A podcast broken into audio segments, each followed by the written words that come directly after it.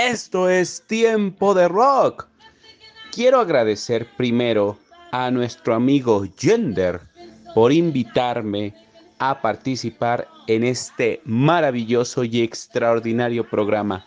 Por favor, no se lo pierdan. Tengo el honor de ser invitado y tengo el honor de poder participar y de poder estar con todos ustedes en este pequeño espacio que me acaban de abrir para poderles compartir, pues, ¿cómo decirlo? Una serie de películas, discos, series, telenovelas. Y los quiero invitar para que participen. Si tienen discos favoritos, canciones, películas, programas, series, háganoslo saber, díganoslo. ¿Y qué les parece si me permiten analizarlo, revisarlo y hacemos el análisis respectivo? ¿Qué les parece? Soy Lalo Canseco. Mis generales son 55 64 13 98 61, ya sea por Telegram o por vía WhatsApp. Es un honor de verdad eh, en iniciar, comenzar, debutar en este programa Tiempo de Rock y en esta, ¿cómo decirlo?, en este espacio. Esta es una sección que será un honor que ustedes me acompañen, participen y bueno, que por favor vean lo que aquí les vamos a recomendar. Por ser nuestro primer programa, nuestro programa debut, quiero recomendarles de 1950 una película que se llama Los Olvidados. Es una película que ustedes van a encontrar en YouTube. Se meten a YouTube y pongan Los Olvidados. Es una película mexicana de 1950 dirigida por Luis Buñuel. Y es una película eh, protagonizada por Estela Inda, Miguel Inclán, Alfonso Mejía, Roberto Cobo, Almadelia Fuentes, Francisco Jambrina. La historia de un grupo de niños que como el nombre de la película lo dice son los olvidados por diferentes razones eh, de la vida, de la sociedad, de las circunstancias. Es un grupo de niños marginados, es un grupo de niños que que son orillados a la delincuencia, a la vagancia, a la malvivencia. Alguno de ellos intenta salir adelante. Sin duda es conmovedora la interpretación de eh, Alfonso Mejía como Pedro. Todo lo contrario con el extraordinario eh, Roberto Cobo, quien interpreta al Jaibo, quien es un delincuentazo de aquellos y ya tiene muy arraigado pues su grado de maldad.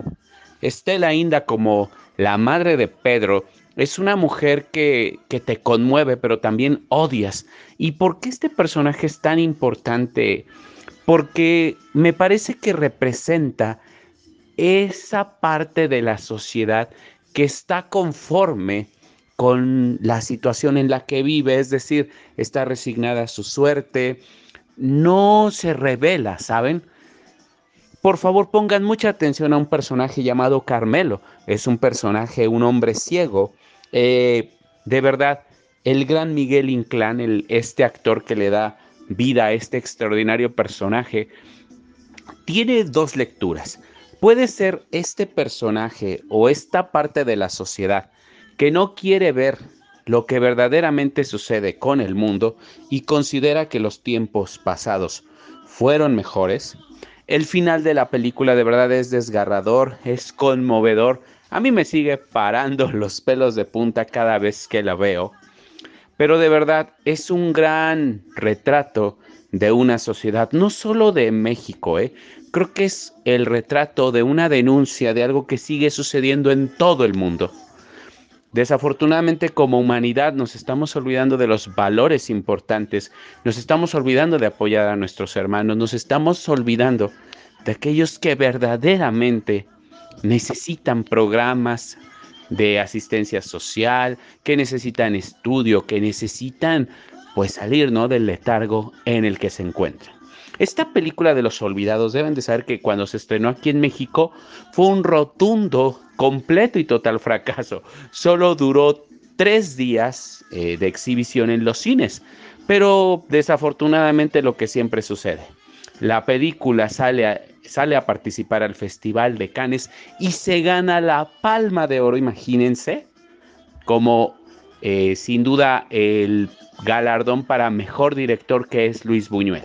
La película triunfa entonces por allá, regresa aquí a nuestro país, es nuevamente exhibida y se convierte en un gran, gran éxito. Un gran ejercicio, unas grandes actuaciones. Esta película, como dato curioso les voy a contar algo, es una de las tres que son consideradas patrimonio de la humanidad por parte de la UNESCO, imagínense.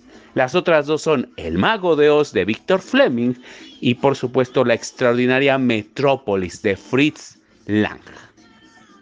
De fondo musical nos está acompañando en este momento Gloria Gaynor con Our Supply, una canción de 1978 icónica para la cultura gay, icónica en la música disco. Quiero aprovechar para mandarle un gran saludo a los niños y jóvenes que participan en este proyecto llamado Peques Radio. Su página web es www.radio-peques.blogspot.com. Por favor, corran la voz, avísenle a todos los suyos que Tiempo de Rock, las redes sociales son Instagram, Twitter, Facebook, arroba Tiempo de Rock 3 y por supuesto en el 91.7 de Bramonense, aquí desde la ciudad de Venezuela en el estado Táchira, en el municipio Junín.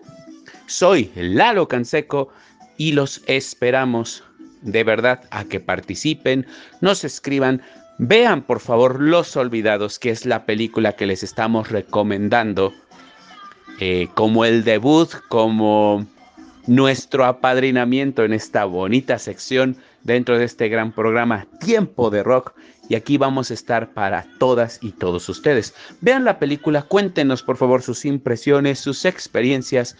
Y de verdad, pregúntenle a sus papás, a sus abuelitos, a sus tíos, en algún momento debieron haber visto esta película y si no, es un buen momento para que la vuelvan a ver la recuerden y entonces se den la oportunidad de entender la importancia de esta extraordinaria película. Lo más sorprendente y sorpresivo es que sea un director español como lo es Luis Buñuel quien haya captado un pensar, una idiosincrasia, una forma de vida. Fíjense bien, Los Olvidados tiene que ver con este apartado, con este sector que no existe en nuestras vidas o que no es tomado en cuenta. Al día de hoy, y váyanse a cualquier país del mundo, siempre vamos a conocer pues eh, los lugares céntricos, las grandes, mm, ¿cómo decirlo? Los grandes parques, las grandes obras, ¿no? Arquitectónicas, culturales, pero nunca vemos o nunca nos muestran las colonias o este sector de la población vulnerable, olvidado. De verdad, una gran película, Los Olvidados, de 1950 y como dato curioso fue nombrada la número 2 dentro de las 100 mejores películas del cine mexicano. Este número se lo otorgó una publicación mexicana de nombre Somos, allá por el año de 1994. Así que, ya lo saben, esto es, sin duda, esta sección para ustedes. Nos vemos hasta la próxima y continúen aquí en Tiempo de Rock. Adiós. Nos vemos hasta la próxima, pero antes vamos a escuchar a la quinta estación y esto se llama Daría.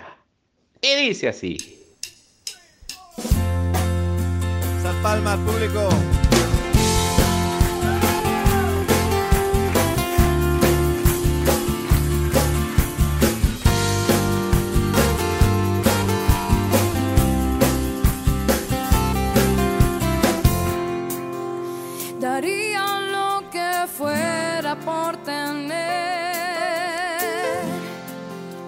tan solo unos segundos para desaparecer. Pero sigo tan visible como ayer.